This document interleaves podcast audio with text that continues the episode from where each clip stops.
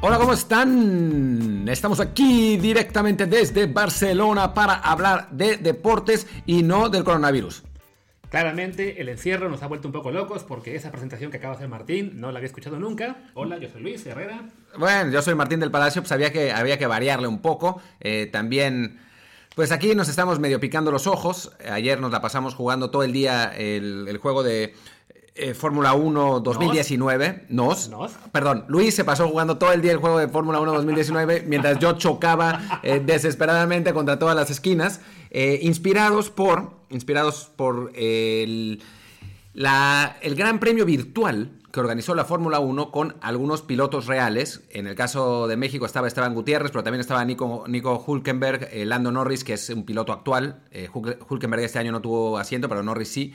Eh, y bueno, y con algunos gamers también y con, con algunas figuras de, de la- del periodismo y algunos colados. Y estuvo la verdad muy divertido, lo vimos y nos, nos la pasamos muy bien eh, viéndolo. Después nosotros jugamos y no lo hicimos ni siquiera remotamente tan bien como ellos, pero bueno, eh, le echamos ganas por lo menos. Sí, no, y la verdad es que el, el Gran Premio en sí, como dice Martín, estuvo muy divertido. En particular, el duelo que tuvo Esteban Gutiérrez con Nico Hulkenberg Por la décima posición. ¿no? pero estuvo muy divertido. La mayor parte de la transmisión la dedicaron a ellos dos. Porque sí, el ganador fue un, piloto chino de Renault, que sí es piloto real de Fórmula 2. Entonces, algún día lo vamos a ver seguramente en la Fórmula 1. Eh, y pues fue como cuando gana Hamilton. Se escapó y nunca más lo tuvieron que pasar en televisión porque estaba muy lejos. Pero bueno, fue por lo menos una experiencia simpática. Fue divertido poder ver deportes en vivo, aunque fuera eSports. Que bueno, eh, y pues parece que la Fórmula 1 va a replicar el formato varias veces en las próximas. Bueno, cada carrera va a tener su gran premio virtual y cuanto sean fines de semana en los que no hay gran premio, de todos modos quieren hacer eh, pues eventos así, invitando a pilotos, aficionados, a gamers.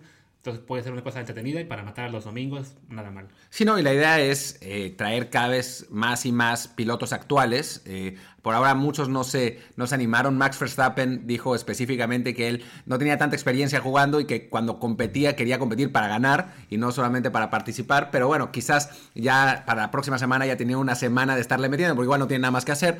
eh, y entonces pueda, pueda finalmente participar. Estaría divertidísimo ver a a lo Hamilton, eh, lo Raikkonen, Checo Pérez, lo por Checo supuesto. Pérez. Sí. Eh, estaría, este- estaría realmente muy divertido. Bueno, y a partir de ahí eh, se nos ocurrió hacer una comparativa, bueno, una comparativa, platicar, porque pues, es lo que estamos haciendo ahora, eh, de los videojuegos que más nos han marcado y pedimos también de deportes, obviamente, y pedimos también en Twitter que nos, eh, pues, nos platicaran los que a ustedes también los, los, los han marcado más. Entonces, pues aquí tenemos una lista comprensiva. Yo voy a empezar con el que para mí fue más importante. Fueron dos realmente. El primero fue el gol de Nintendo. Uy, un clásico, sin duda. Un clásico. Es que era el primer juego real que tenía. que era de fútbol. O sea, que, que no eran tres palitos pateando una pelota. Eh, como, como en, las, en las otras consolas. Eh, había, antes había un juego, creo que de Pelé, que era un desastre, no tenía Sí. nada que ver con Pelé. Ese de gol sí era de verdad y sí podías jugar. Y me pasé horas y horas y horas y horas. Pero después hubo otro más que, en el que me ¿También de pasé. fútbol? ¿También de fútbol? Ah, creo, creo que sé cuál vas a decir. ¿Cuál? International Superstar Soccer. No, ese fue después. Ah, bueno. Eh, que ese, que ese también estuvo muy bien, pero estoy hablando de más, más chavito.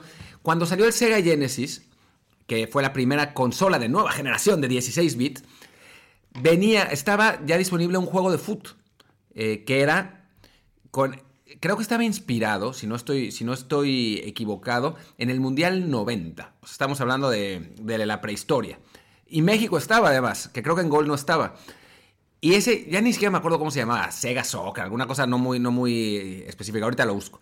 Y ese sí me pasé años jugando. Además, me acuerdo que invitaba a mis amigos y no les decía que era, que era un Genesis, o sea, porque nadie sabía que existía. Pues Yo me lo compré falluqueramente.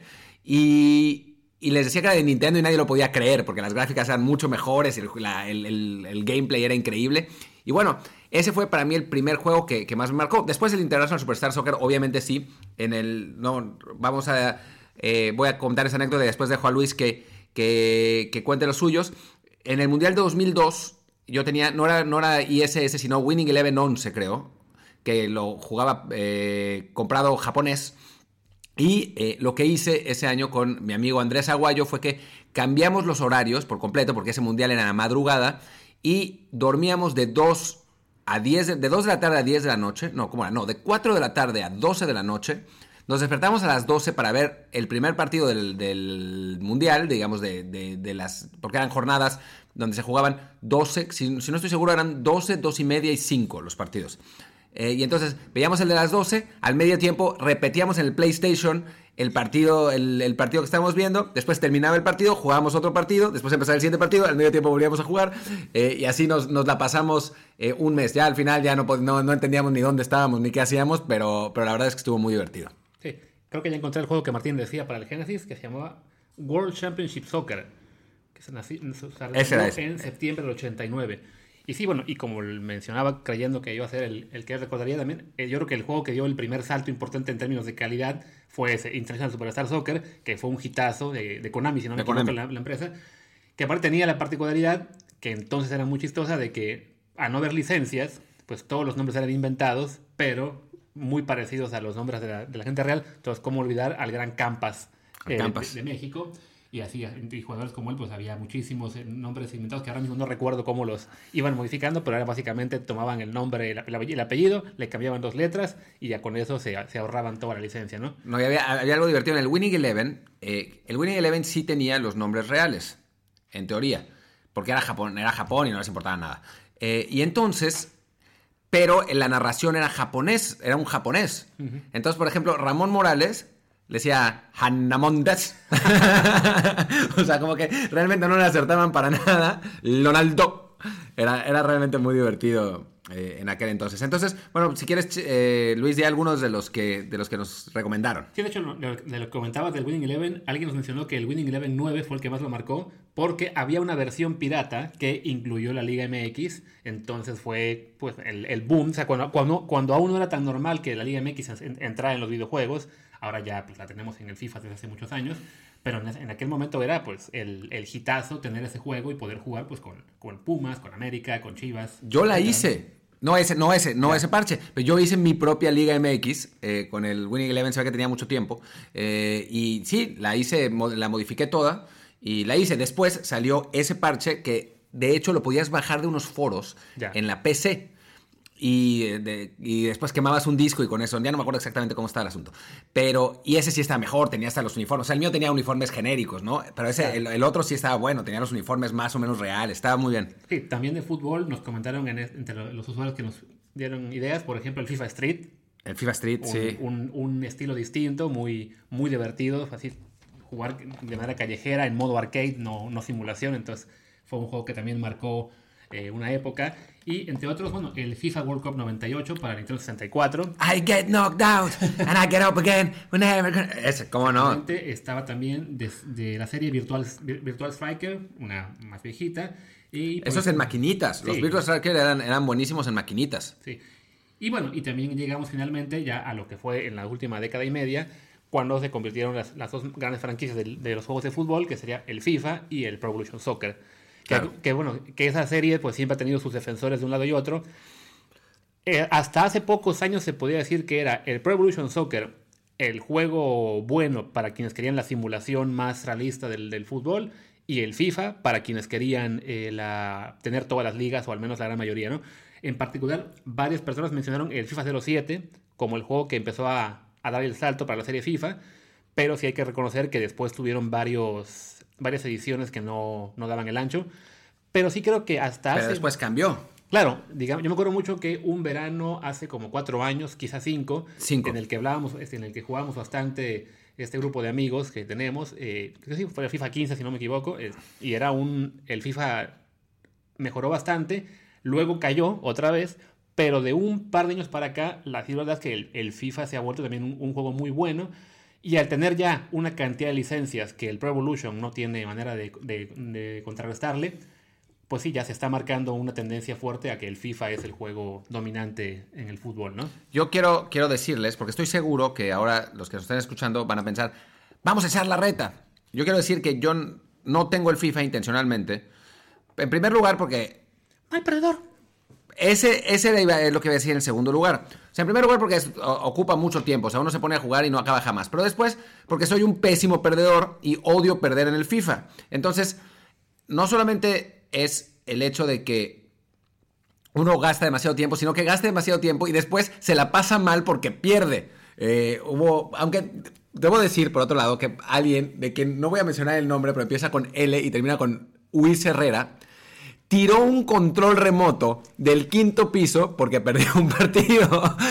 Hay, True story. hay que aclarar que lo tiró estando en un quinto piso. No lo tiró a la calle, simplemente lo tiró No, no, no, no, lo tiró. No fue por el FIFA, sino fue por el Madden. Hay que aclarar. Ah, bueno, ok, pero... Es, otra, es otra saga. y que de paso nos sirve como, como segue para hablar de juegos de otros deportes, que es el fútbol americano. Pues sin duda ahora mismo solamente queda el Madden, que es el, el único juego. Lo que es una lástima, la verdad. Una pena. Sobre todo, porque, sobre todo porque el Madden, a decir verdad, se ha vuelto ya pues algo repetitivo, ¿no? O sea, si, aunque le inventen modos de juego y, el, que ahora tú puedes ser tu propio jugador durante una, una modo carrera o que le inventen cositas, la verdad es que la jugabilidad del Madden pues no varía mucho de año tras año, entonces no ha evolucionado. Pero es que, ¿sabes que Yo la otra vez hice el ejercicio, porque tengo por ahí el, demo del Madden 17, eh, y tengo el 20 por ahí también, hice el ejercicio de jugar uno y después el otro. Y sí se nota la diferencia. Lo que pasa es que de año a año no se nota tanto.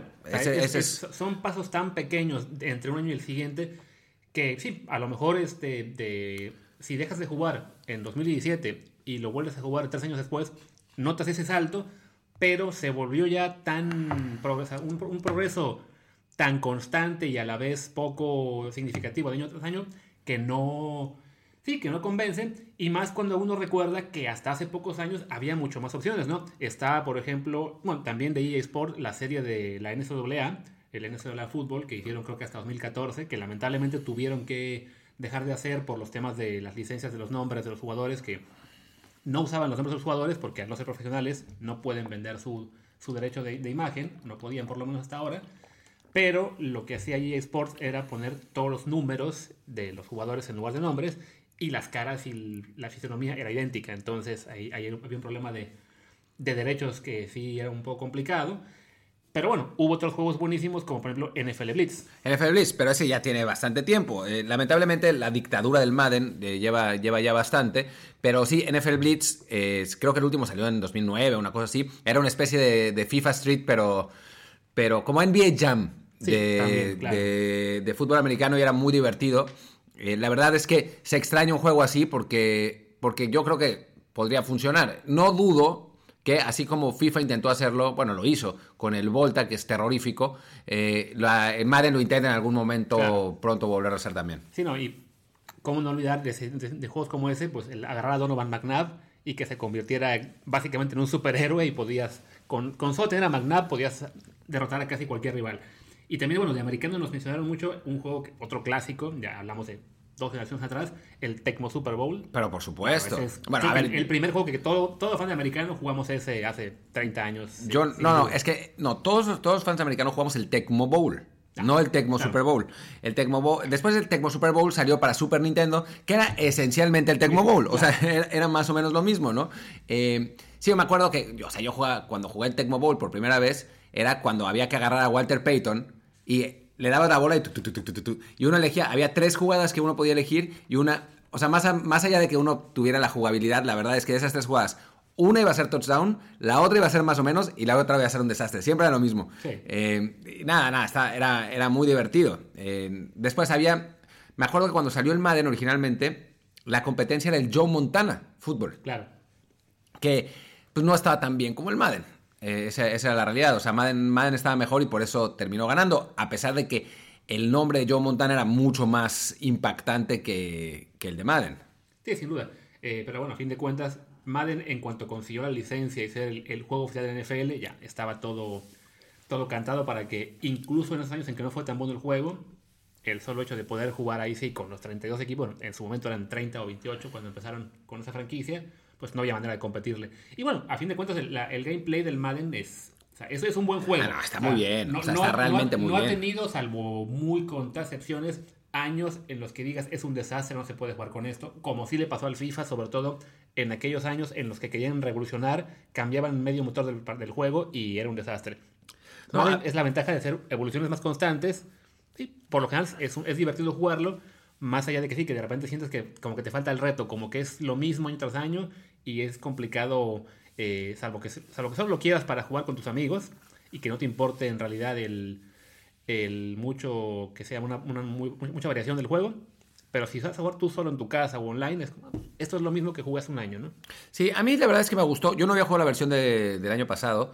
Eh, jugué la de este año bastante. Ahora, pues, como trabajando en NFL, tenía. Eh, estábamos muy metidos en cosas de fútbol americano con, con Kerim, eh, Ruiz y nos pusimos a jugar. Incluso tuvimos una sección eh, por un ratito con, con Rodolfo Landeros en el, en el show, en el que jugábamos contra él y le ganábamos eh, casi sin excepción. Eh, pero bueno, jugamos, jugamos bastante. Y la verdad es que sí está bueno, ¿eh? Sí, a mí el, el- el 2020 sí me gustó, tiene unos, unos buenos modos de tutorial, el carrera- la carrera no está tan mal. No, está bueno, está bueno, la verdad es que sí. Bueno, y hablando de carreras y de, y de juegos buenos, pues hay que decir que el juego que estábamos probando ayer, el, el F1 2019, Está buenísimo. está muy, muy bueno. Buenísimo. O sea, si algo se le podía criticar a veces a los juegos de Fórmula 1, era que, como el Madden, que eran muy repetitivos, que no tenían demasiada variedad de un, de un año a otro, los de la serie oficial. Y yo me acuerdo en particular que probé el, el, el- el estudio que hace este juego que se llama Codemasters, si no me equivoco. Sí.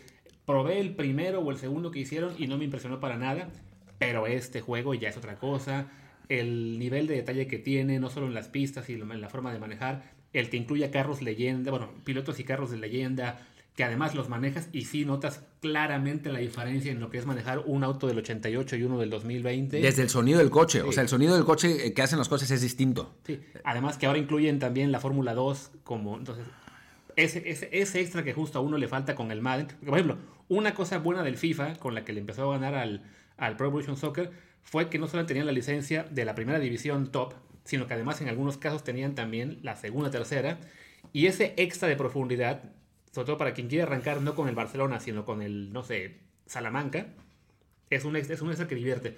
Entonces, cuando vas a un juego de automovilismo y ya puedes también arrancar como piloto de Fórmula 1, ya tengo un doble reto. Primero es ganarle, ganarme el lugar en Fórmula 1 y después ganar la Fórmula 1. ¿Estoy equivocado o alguna vez el NCAA fútbol se podía conectar con el Madden? Se podía. O sea, podías hacer tu, draft class del NCAA y exportarla al Madden. Entonces, en esa época, en los si no me equivoco, fue la última edición del NCAA. Había mucha gente que hacía el parche de, cambiar todos los nombres de los jugadores para que fueran los, reales durante un año. Exportabas la draft class y la podías jugar en el Madden. O incluso si jugabas el modo historia, podías crear tu jugador en el NCAA, hacer tus cuatro años de elegibilidad y luego exportarte a jugar en el Madden. Sí, me acuerdo de eso. Yo, yo no soy muy fan de la NCAA, me, me- confunde, son demasiados equipos, me, me interesa, o sea, ver los partidos porque me interesan los prospectos para la NFL, pero ya, o sea, como que apoyar a los Wolverines de Michigan ya me da, ya me da mucha hueva, o sea, me parece como ya demasiado, ¿no? Pero, pero sí, para los que son fans como Luis o como, como otros, eh, me acuerdo que era como así la maravilla absoluta, ¿no? Que podías eh, conectar eh, uno con el otro. Sí, pero porque, bueno, la, sí, porque además la, la variedad que había de retos, por ejemplo, en, en el Madden, mal que bien, pues sabes que puede- o puedes agarrar a un equipo top y será muy fácil, pero incluso si agarras, no sé, ¿qué te gusta ahora mismo? A los jaguares de Jack- a los, a los Jacksonville Jaguars o a los Detroit Lions, en una temporada o dos vas a ser campeón porque aunque lo pongas en la dificultad más grande, pues tu sola habilidad hace que, que se empareje con esa pequeña diferencia de nivel que hay entre equipo y otros. En el juego colegial, al ser 120 equipos de conferencias de muy distinto nivel, sí hay un nivel de reto más profundo que lo hacía muy divertido y hace que quienes éramos fans de ese juego, pues lo extrañamos bastante, ¿no?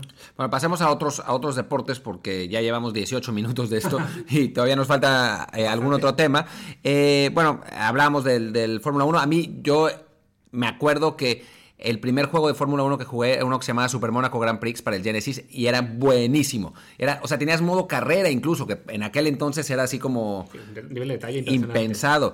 Tenía dos, eran dos temporadas y después, el- al siguiente año o dos años después, sacaron el Ayrton Senna Super Monaco Grand Prix, que era todavía mejor. O sea, tenía todos los circuitos y era Senna como, como la principal figura y tú tenías que competir contra Senna y Senna era objetísimo. Claro. O sea, te, te hacía unos comentarios horribles. Nunca vas a ganar. Eres malísimo. Imagínate que Senna murió en el 94, así que ese, ese juego de cuándo habrá sido y, y ya tenía ese nivel de detalle que, que se agradece, ¿no? Un juego que nos comentaron también era el de la Kart, lo que fue la Champ Car y ahora se fusionó con la IndyCar en general. Hablamos igual de los 90 ese juego yo no lo jugué, pero sí Yo tampoco. fama. Era, para, era para la PlayStation original, para el PlayStation original quise decir, no la. La PlayStation, tío. Es que la La Play, la PlayStation, Play, la Play, la la Play. Eh, y alguien también comentó el F1 Grand Prix del 97, que era el que fue campeón Jacques Villeneuve, que también era muy bueno, aparentemente.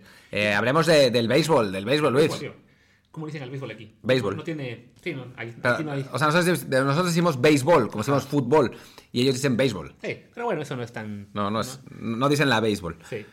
Que ahora mismo de béisbol creo que está pues el juego oficial de las grandes ligas y poco más. Ahí sí, la verdad es que hay- voy a admitir que a veces jugué alguno que otro, pero como son temporadas tan largas en el béisbol, es muy complicado llevar eso a, a un juego de simulación y que sea divertido. O sea, puedo jugar una temporada del Madden y vale, son 20 partidos al final, pero una de béisbol son 162 más los playoffs, es demasiado. Yo sí jugaba, sí jugaba en aquel entonces, que cuando estaba chavito no solamente jugaba un montón de videojuegos, sino que me encantaban todos los deportes, y entonces tenía un montón de tiempo libre también y jugaba esencialmente. Me acuerdo que había un Tony La Russa, béisbol, eh, ya no me acuerdo exactamente en, en qué, creo que para Genesis, y después ya no me acuerdo si había un Tom La Sorda béisbol, tal, vez- tal, tal vez alguien, alguien nos pueda ayudar. Me acuerdo que yo elegía a los Colorado Rockies que tenían a Dante Bichette y a Vini Castilla, y era home run tras home run tras home run tras home run, y era, era, era muy divertido.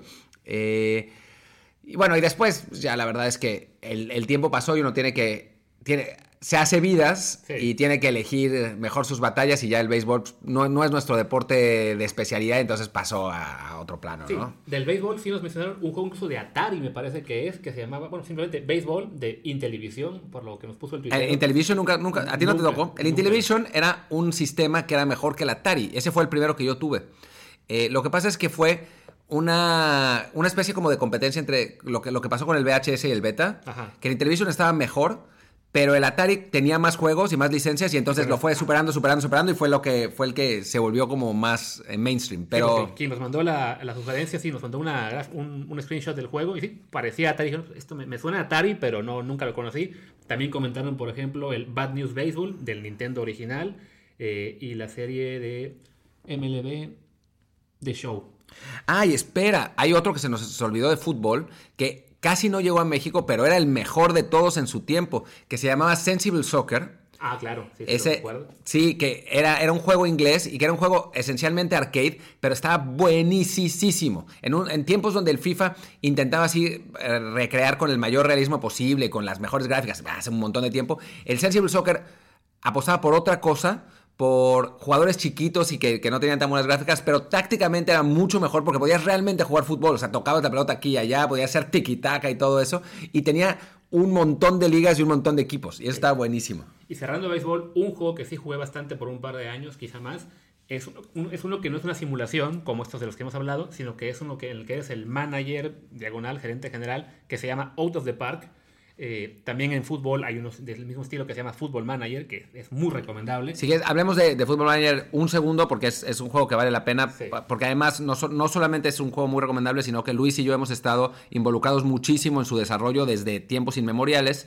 Eh, pero antes me gustaría hablar de Punch Out, el juego de, de boxeo, que yo lo jugué en primer lugar en maquinitas.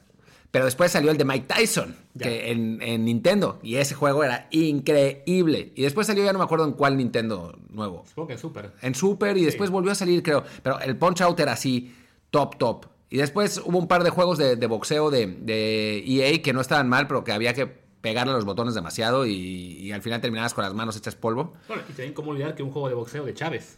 Claro, un juego Que boxeo, era Chávez. básicamente, era, o sea, le, le cambiaron, digamos, el color al juego original, que era, no era de Tyson, ¿de quién era?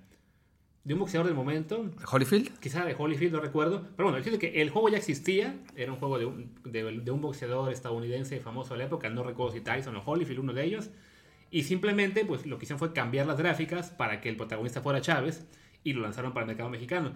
La verdad es que, pues, le- yo me acuerdo que en aquella época yo era muy famoso, muy, muy, muy famoso, no, ojalá, muy fan de una revista muy famosa que era la de Club Nintendo.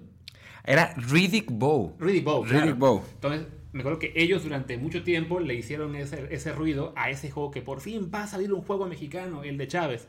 Ya después entendí que, ah, bueno, no es que fuera un juego mexicano, simplemente, pues sí, fue como que le, le cambiaron el color, le cambiaron la- las gráficas para que fuera el juego de Chávez. No fue un juego muy bueno, lamentablemente, pero bueno, fue divertido tener un Y- videojuego inspirado en mexicano. Estoy viendo que hubo Chávez 2. ¡Wow! O sea, salió también el segundo en el 93 Eh, y sí, pues yo creo que igual no estaba muy bueno. 7 de 10, 3.5 de 5, 66 de 100 y 5 de 10. Bueno, no está tan mal, ¿no? O sea, Estaba para como luego están... Claro, claro, considerando que bueno, es un juego ya tan viejo que a lo mejor esos reviews son de gente que lo prueba ahora. No, no, no, no. Son los, los reviews de los críticos de aquel entonces. Ah, ok, vale. O sea que no, no está tan mal. Quizá, quizá le pegó la mala fama del primero, que sí recuerdo que no, no, era, un, no era un buen juego. Del, de boxeo nos comentaron mucho del Fight Night Round, que es como... que- Sí, es el de Electronic Arts. Ah, ese. Y fuera de ese ya, no, no hay tanto... De los Juegos Olímpicos, no. La verdad es que no, no han podido eh, como llevarlos también a, la, a, a las consolas. Lo, in- lo intentaron, perdón, durante bastante tiempo, hasta que creo que en los últimos Juegos Olímpicos decidieron ya no hacerlo más. Sí, porque claramente el problema con, los Juegos de Juegos Olímpicos es que los que ha habido no, no incluyen todos los deportes. Entonces, incluyen 5 o 6 deportes, alguno quizá hecho un poco más. Pero ya, como te dicen que es un juego de Juegos Olímpicos y ves que solamente puedes probar en algunas pocas disciplinas, ya te interesa poco. Y evidentemente, pues es, es muy complicado hacer un juego de los, de los Olímpicos como tales, porque hacer todo el motor de juego de 30 deportes, que a su vez tienen 10 diferentes estilos, ya sea natación o sea gimnasia, pues es imposible. Así, no, no, no, no se puede juntar todo en un videojuego que sea un buen juego para cada deporte, ¿no? Digo, en algunas veces tenían buenas disciplinas, ¿no? O sea, yo me acuerdo que, por ejemplo, para... Había uno de... En los Juegos de Invierno había uno de patinaje artístico que tenías que hacer como, ¿sabes? Como esos juegos de bailar o como Guitar Hero que tenías que ir apretando los botones. Eso, eso estaba bueno. Pero después, por ejemplo, para correr, siempre era apretar los dos botones lo más rápido posible y terminas eh, hecho polvo. Y si no te daba la coordinación así de gran velocidad, pues nunca ibas a correr Claro. al... Eh, pero, ah, estaba bien, pues. O sea, pero no, Se- no pegaron se- tanto. se- Sería pues. bueno que hicieran especie como de compilación para Juegos Olímpicos de, ok, alguien va a hacer esta, este, este motor base del juego, pero para poder realmente jugar, pues tienes que conectarte a otros, a otros sistemas. Porque sí, es, el- que es el, problema. Es imposible generar 30 buenos juegos de esos deportes y, mete- y meterlo todo en un, en un solo paquete, ¿no? Ni el Red Dead Redemption o juegos así ocupan tanto espacio en un disco seguramente. Ojalá, ojalá hubiera con un juego así con ese, con ese detalle. Bueno, hablemos del Football Manager porque ya nos, nos echamos 27 minutos en esto. Y lo que falta. Eh, digo, NBA, por supuesto, NBA Jam. el eh, Courtside, el- también hubo un NBA, ¿cómo se llamaba? El, el que era tipo FIFA Street. ese, NBA Jam. Ya, ok. Eh, y bueno, y ahora pues ya la, la serie famosa reciente es la 2K de, de 2K Sports. Bastante buena, no hay mucho más que decir, es recomendable a quienes le gusten el básquetbol. Sí, para SmackDown que pone, pone aquí de, de lucha libre. Eh, puso que, es decir, bueno, yo, yo que soy muy fan de lucha libre y sobre todo de, de esa compañía, de reconocer que casi todos los juegos de lucha libre que han sacado son muy malos. ¿Sí? lamentablemente. eh, después hay uno de UFC, pero yo nunca lo jugué. Em, Nos recomendaron el SS, SSX Tricks. Y- Sí. Y, ah, bueno, y, uno- y también nos mencionaron uno que sí era muy bueno, el Tony Hawk. El de patinetas. ¿no? Ese sí yo lo jugué durante un rato y sí, buenísimo, sin duda. Y bueno, ya, hablemos de Football Manager, que nos estamos... Hablamos de Football Manager. Corrían los tiempos de 1994 cuando eh, con ex- existía un juego que se llamaba Championship Manager en la prehistoria. Había dos. Había Championship Manager y el otro no me acuerdo cómo se llamaba. Se- La, la idea era que eh, tenías que, en lugar de ser jugador tú y, controlarlo, tú eras el entrenador. Yo, jovenzuelo, que compraba revistas inglesas, me enteré de esos managers y compré uno. Me pareció tan increíble que convencí a mi papá y a mi hermano, que era un, un máster de la computación, de que hiciéramos nuestro propio juego de manager, que se llamaba International Football Manager. Originalmente se llamaba FIFA World Cup Manager, pero la FIFA nos mandó un... un- un- sí, de un- exacto, para convencernos que no, pero hicimos el International Football Manager y fuimos al Consumer Electronics Show a venderlo. Y estuvimos, y Domark, que era quien hacía Championship Manager, nos, eh, nos contactó durante, esa, durante ese CES para comprarnos el juego. Estuvimos en negociaciones y por razones que aún no puedo entender, mi papá se negó a venderlo. Y después el juego cayó en el olvido y no pasó nada más, lamentablemente. O sea, hubiera, estado muy divertido porque hubiera sido el equivalente al Championship Manager del Mundial. Ahora, pasó eso, pero yo seguí en contacto, yo, el, el Martín de 17 años siguió en contacto con la gente de Championship Manager. E iban a hacer una versión española. Entonces me dijeron, ¿quieres hacer los datos de la versión española? Y yo acepté. Conseguir los datos en aquel entonces era muy complicado porque eran los tiempos antes del internet. Entonces tuve que pedir almanaques, comprar revistas, hablar, escribirle a los clubes para que me mandaran sus, sus guías. Estuvo divertido. Y les hice la versión española. Hicieron Championship Manager Spain en aquel entonces. Hicieron cuatro versiones de distintos, de distintos países. Después consiguieron un español, que era lo más lógico. Y por tres años no hice nada más. Y el Championship Manager se cambió de nombre a Football Manager. Que fue, antes, ah, fue después. Bueno, en fin, siguió siendo Championship Manager. El caso es que después de tres años tenían varias versiones y la versión mexicana, digamos, tenían varias ligas y la, la liga mexicana estaba pésima. Entonces escribí y les dije, oye, soy el que les hacía la versión española, que contrátenme para México, ¿no? Y en efecto me contrataron y durante los siguientes 13 años estuve, no, sí, 13 años, no más, ya no me acuerdo cuántos, estuve haciendo la base de datos del Fútbol Manager de México. Después, la verdad es que tuve otros compromisos, como la fiesta y las mujeres, y... Más la fiesta. Más, más, más, más fiesta y más mujeres. Eh, y entonces decidí que ya no o sea, no decidí. Mi trabajo estuvo pésimo. Un año, la verdad, debo reconocer que lo hice fatal.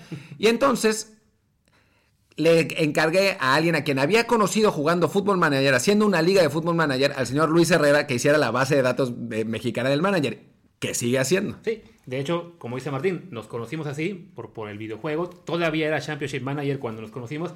Por parte fue chistoso porque nos conocimos en el punto en el que estaban a punto de cambiar de, digamos, o hacían un juego ellos que fue la versión 1, la versión 2, la versión 3. Y la versión 3 duró bastantes años. Simplemente la actualizaban cada año con, con, los datos de la nueva temporada. Evidentemente había mejoras este, cada año en el motor del juego. Pero era básicamente el mismo motor.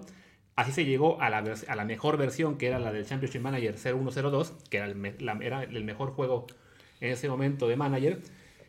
Y después decidieron cambiar de motor para sacar lo que sería el Championship Manager 4 que fue espantoso. Pero fue justo cuando nos conocimos, en, ese inter en el que estaba cambiando el motor del juego. Y ya eso llevó a que nos eh, hiciéramos amigos y que trabajáramos en varios proyectos juntos. incluso me dio eh, trabajo en su momento en mi primer periódico. Y como, como era yo tan fan del, del, juego, pues así como Martín empezó eh, haciendo la base de datos española un, un año, pues a mí me logró recomendar para hacer la base de datos de Costa Rica y Ecuador. y como Martín era muy difícil en aquel entonces conseguir la información, pues me las arreglaba como podía. Al ser ligas que no estaban activas en el juego, también hay que reconocer, no te pedían el nivel de detalle que te piden para una liga que sí es jugable. Mismo caso era el tuyo en México, que al principio no era jugable. Entonces, si te fallabas. hacer un parche para, para, poderla jugar, pero hasta ahí. Sí, pero no, era, no, era, tan grave si te equivocabas en algo. Pero bueno, para cuando ya estábamos eh, ambos eh, trabajando para este juego, la Liga Mexicana sí ya era jugable. Llegó esta etapa en la que sus múltiples ocupaciones impedían que Martín hiciera un buen trabajo en la, base de datos. Y ya un año me dice, ¿sabes qué? Pues ya no puedo más. Y básicamente me la heredó. Y de eso ya hablamos de bastantes años. Sí, que tendrá como 7, 8 años, ¿no? Yo creo que más, como 10 por lo menos. No, creo que fue, creo que fue 2011 la última que yo hice, o sea, 9. Y ya desde entonces yo soy el encargado de la base de datos de este videojuego, que en, más o menos que fue 2005, 2006 fue cuando cambió de nombre a Football Manager, porque la empresa que lo hace, eh, digamos que básicamente se peleó con la empresa que lo distribuía, y los que lo distribuían eran los dueños del nombre, entonces tuvieron que, o sea, se quedaron con el motor del juego, pero los, los, los, los creadores, digamos, pero tuvieron que ponerle un nombre nuevo y se convirtió a Football Manager y es una franquicia porque ya lleva 14, 15 años con ese nombre y es simplemente un, juego buenísimo. En, como decíamos, es un juego que eres el manager, no controlas a los jugadores, sino que tú controlas todo lo que es el trabajo previo, la táctica, el, cómo van a pararse. Eres también una mezcla de manager y director deportivo, porque tú puedes decidir a quién fichar y a quién no, a diferencia de la mayoría de entrenadores. Pero bueno, es un juego que la verdad es muy recomendable y más ahora en esta época que vamos a estar todos con mucho tiempo libre encerrados en casa, pues es el juego ideal para pasarte horas avanzando eh, temporadas completas. O sea, es un juego que puedes jugar literalmente cinco temporadas completas si quieres. Y es un juego horriblemente adictivo, pero horriblemente adictivo. Te puedes pasar días enteros jugando sin darte cuenta. Es increíblemente realista. O sea, el mercado tiene, no, ya no me acuerdo cuántas ligas son ahora, como 40 oficialmente activas, sí, como unas 40, pero además ya te permite el editor activar las que no vienen de por esa o sea, el juego en sí tiene 40 ligas activas o más, quizás 50, pero además tiene la base de datos de todas las demás. Entonces, por ejemplo, en el caso de América, están activas la mexicana, la MLS, Argentina, Brasil, Colombia, Chile, Perú y Uruguay. No están activas, por ejemplo, Costa Rica o, Ecuador, pero con el editor es muy fácil activarlas y ya están ahí casi todos los datos. Y están todo, esencialmente todos los jugadores del mundo están ahí. Es, es, una cosa impresionante. Si nunca han jugado Fútbol manager, manager, les recomendamos que lo hagan ahora porque es el momento, o sea, para la cuarentena. Después no, no, no nos hacemos responsables de eh, rompimiento de relaciones, que eh, descuiden a sus hijos, que de pronto eh, venga el niño y diga, papá, papá, esa barba, ¿hace cuántos días que la tienes y no te rasuras? cosas así. ¿Quién, es ese señor barbón? No, ah, que, ¿Quién es el niño que me habla a mí? ¿Quién, es ese adolescente que me habla? ¿Dónde está mi hijo de 5 años? Sí, es, una cosa muy adictiva y es, muy entretenida. A mí la verdad es que yo ya no juego tampoco por la misma razón, porque se ha vuelto tan complejo, tan detallado, que ya no tengo tiempo. Sí, es, hay que reconocer eso, que es muy complicado a veces dedicarle el tiempo necesario para hacer una partida realmente larga, ¿no? Porque, digo, a fin de cuentas, en el FIFA puedes jugar un partido y ya contra tu amigo o simplemente contra la computadora y terminaste, ¿no? No, tiene mayor ciencia. Sí, también puede ser el modo carrera, pero no es imprescindible. En el caso del Fútbol Manager, aunque también tiene opciones de desafíos cortos y lo que sea, pues lo que realmente vale la pena es el modo carrera. Y sí, literalmente te puedes aventar 50 años siendo entrenador eh, y que cambie todo el panorama del fútbol mundial en, la, en la partida del juego. Entonces sí, es, un juego eso, que cuando eres joven y tienes tiempo, te puede abarcar horas y horas. Bueno, tiene todos los torneos de todo lo que se les ocurra. O sea, realmente, si nunca han jugado, es el momento de empezar. Y ahora terminamos con los videojuegos y pasemos a nuestra gustada sección. Cosas que no te van a pasar en tu puta vida. Mañana a las 23. Bueno, eso no, no es mañana, sino hoy. ¿Es ahora mismo? Cosas que no te van a pasar en tu vida. Raúl Jiménez al Real Madrid. Raúl Jiménez al Real Madrid. A ver, ¿tiene calidad Raúl Jiménez para jugar en el Real Madrid? Quizás sí de delantero suplente de Benzema. Bueno, según cierto narrador, es hasta mejor que Cristiano Ronaldo. Según cierto narrador que empieza, que, cuyo apodo es el ruso y no es Samogilny, es mejor que Cristiano Ronaldo, pero si somos serios, em, podría jugar de suplente Benzema. O sea, podría, podría, podría aportar. El asunto es que Don Balón, que es una revista, ya no es una revista, era una revista que eh, en su momento era icónica en España, era como la revista española en los años 90. Después dejó de ser relevante por completo y ahora una serie de personajes usa el nombre para inventar noticias que atraen clics pero que no tienen ninguna, ninguna base. Eso es lo que está pasando con este rumor de Raúl Jiménez al Real Madrid. No tiene ninguna base, no es cierto. O sea, simplemente no es cierto. Hay una razón por la que sale este rumor en este momento, que es los mexicanos específicamente, o sea, otros, gente de otros países también, pero los mexicanos sobre todo, son muy, muy cliqueros cuando se trata de sus jugadores en Europa. Muy. Y las publicaciones actualmente necesitan esos clics porque como no hay noticias, la gente, digo, la gente no está dando clic a las notas. Claro, o sea, en este momento en los medios tradicionales de noticias duras, de información política y general, les está yendo muy bien en términos de visitas, porque es todo lo que está pasando, evidentemente les genera mucho interés, pero los medios deportivos están en la ruina porque pues no hay nada. estamos aquí nosotros hablando de un podcast, pues sí, tuvimos que hablar de una carrera de Fórmula 1 virtual y, y buscar temas porque es el problema. No hay ninguna actividad importante transcurriendo, entonces eres un medio de fútbol, ¿qué haces? Pues hablar lo que hacemos cuando no hay temporada, que es hablar de mercado lo normal es que no hay mercado porque está la temporada eh, parada al final de cada campeonato. En este caso no es que, se, no es que haya acabado el campeonato, sino simplemente pues, no hay actividad. Pues que hacen estas páginas. Pues vamos a hablar de los posibles rumores. No es solo Don Balón el que hizo esto, pero sí fue el caso más eh, ridículo ¿Por qué es eso? Es un invento vil. O sea, no, no es que, bueno, pero quizá hablaron con alguna gente. No, no hablaron con nadie, no es el interés de nadie, no, no hay un equipo, no hay un seguimiento. No, es simplemente que Don Balón son ahora no sé cuántos becarios. Este, Deben ser dos becarios. ¿sí? O sea, no es un medio serio ya. O sea, tienen el derecho a usar el nombre en la página de internet, pero ya, o sea, pero cuando ves una cosa de estas, sí es, es lamentablemente eh, un rumor sin ningún fundamento y que desafortunadamente, porque el nombre Don Balón tiene aún cierto prestigio, pues muchos medios, digamos, serios, se aprovechan de eso para retomar sus inventos, aunque toda la gente en los medios serios sabemos perfectamente que Don Balón ya no lo es. O sea, lo, lo que, lo que tenemos que tener claro es en este momento que la gente está desesperada por clics, los medios están desesperados por clics, entonces van a salir notas así. En principio, digo, vamos a ver cómo, cómo evoluciona, porque no, no tenemos la menor idea de cómo va a evol- evolucionar esta situación con, con el, con el virus, pero, pero en principio vamos a ver este tipo de notas, eh, así que estemos, estemos precavidos. No, ni siquiera sabemos cuándo se van a acabar los campeonatos, cómo vamos a saber, ni siquiera sabemos, para empezar, cómo va a ser el mercado. Claro. O sea, porque en este momento hay muchos planes ya corriendo de que, bueno, estamos pensando en que como la Euro y la Copa América se movieron para el próximo año, entonces se puede acabar todo en el verano, pero la verdad es que no tenemos idea de si se va a poder acabar. No. Entonces, al no tener idea de si se va a poder acabar, tampoco sabemos cuándo va a empezar el mercado que sigue, no sabemos si a lo mejor termina cancelándose la temporada y simplemente arrancar una nueva. No sabemos si habrá entrenadores que decidan este, seguir en sus equipos o no. O sea, está todo realmente en un, en un grado de incertidumbre tal que no hay manera de que un equipo esté realmente en este momento diciendo, bueno, voy a fichar a Raúl Jiménez porque no, lamentablemente está todo congelado. Y hay menos manera de que un equipo diga, bueno, voy a fichar a Raúl Jiménez, se lo voy a decir a Don Balón. O sea, es- eso, no, eso ya fue- de, de plano no va a pasar. Me gustaría volverles a poner lo de el nombre de la sección, pero no voy a poder porque lo saqué de un video de YouTube.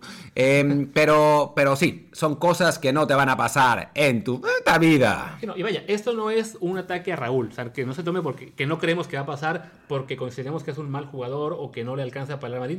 Quizá le alcanzaría, como dice Martín, para entrar en un rol de, de suplente. de El rol de. Chicharo cuando, cuando estuvo, cuando ahí, estuvo ahí. es simplemente decir, no va a pasar porque esto es un invento sin fundamento alguno. Ahora, lo que sí se ha hablado antes, por gente más seria, es que Raúl podría ir a Atlético. Y eso sí tiene más sentido porque es un delantero del corte que a Simeone le gusta. Lo que pasa es que cuando llegó a, a Europa no tenía el, el conocimiento, digamos, el, roce para jugar en el fútbol europeo, eh, pero digamos que ahora, después de estos años en, Inglaterra, sí le podría ser muy útil al Atlético de Madrid. Y esa es una conversión completamente distinta. Ahora, si a mí me preguntan qué es lo que creo que va a pasar con Raúl Jiménez, es que se va a quedar en la Premier. Seguramente con otro equipo que, no sea el Wolves, pero no descarto para nada que sea el Wolves también. Sobre, sobre todo pensando que en este momento el Wolves, o sea, acabó la, bueno, no acabó la temporada, la temporada se quedó congelada con el Wolves aún en zona de Europa League, pero peleando muy seriamente por el quinto puesto, que en esta ocasión le daría pase a la Champions por la suspensión que le aplicaron al Manchester City. Entonces, si en una de esas el Wolves logra meterse a Champions, pues lo más lógico, ¿sabes qué? Quédate ahí, no, te, quedar. no- no te muevas a otro lado, donde quizás sea un club más grande, pero no tienes ninguna garantía de, de crecer deportivamente. Porque, bueno, hemos visto que los jugadores mexicanos, lamentablemente, a veces les pesa saltar de un equipo mediano a uno más grande. Ya si el Wolves se cae o no logra meterse a, a Europa League ni siquiera, y te llama un Manchester United, que es el equipo que más ha sonado en, de la Premier, que, lo, que estaría interesado en llevárselo a él y a su compañero. ¿A Adama. los dos? ¿A la- Adama? ¿No fue Diego Jota? O a Diego, o a Diego Jota, Sí, ya no me acuerdo cuál de los Uno de los dos. Si llegara una oportunidad así, ok, es para pensarse. Pero sí, yo creo que, como dice Martín, no, no veo muy factible que se vaya a la Premier. Que se vaya de la Premier. De la Premier, no. Sí, no, yo tampoco. Y al Real Madrid, o sea, quizá uno nunca sabe, ¿no? Pero, pero digamos que no a partir de la nota de Don Balón. Después, quién sabe, ¿no? O sea, ya va- va- ve- veremos qué es lo que pasa, ¿no? Porque también ya... En fin, puede pasar cualquier cosa, no voy a, no voy a echar de cabeza a nadie más. Y creo que es todo por hoy. Sí, salvo que se nos ocurra otro videojuego, pero creo que ya pasamos No, por todo. ya estamos. Bueno, si se les ocurre a ustedes, eh, cuéntenos en, en los comentarios, de- en, en Twitter. En, eh, mi, mi arroba es martindelp. El mío es arroba luisrha. El del podcast es arroba desde el bar pod. Y bueno, pues nos vemos, nos vemos el, el miércoles para, para este. Para este, sí, si seguimos vivos el miércoles, eh, nos vemos, nos vemos aquí. Y bueno, en el, en el otro podcast, en el de en el diario de cuarentena, pues nos vemos también hoy mismo. Todos los días, de hecho. Venga, muchas gracias a todos. Hasta Hasta luego. luego.